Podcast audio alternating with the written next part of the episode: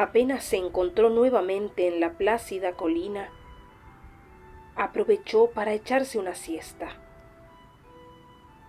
Por fin podría descansar un rato del fastidioso encargo de vigilar a la princesa.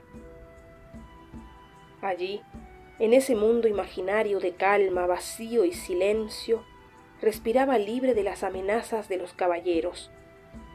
No le importaba si al cabo de unos minutos debía dejar atrás las alas de mariposa para volver a su mundo de llamaradas, flechazos y cadenas.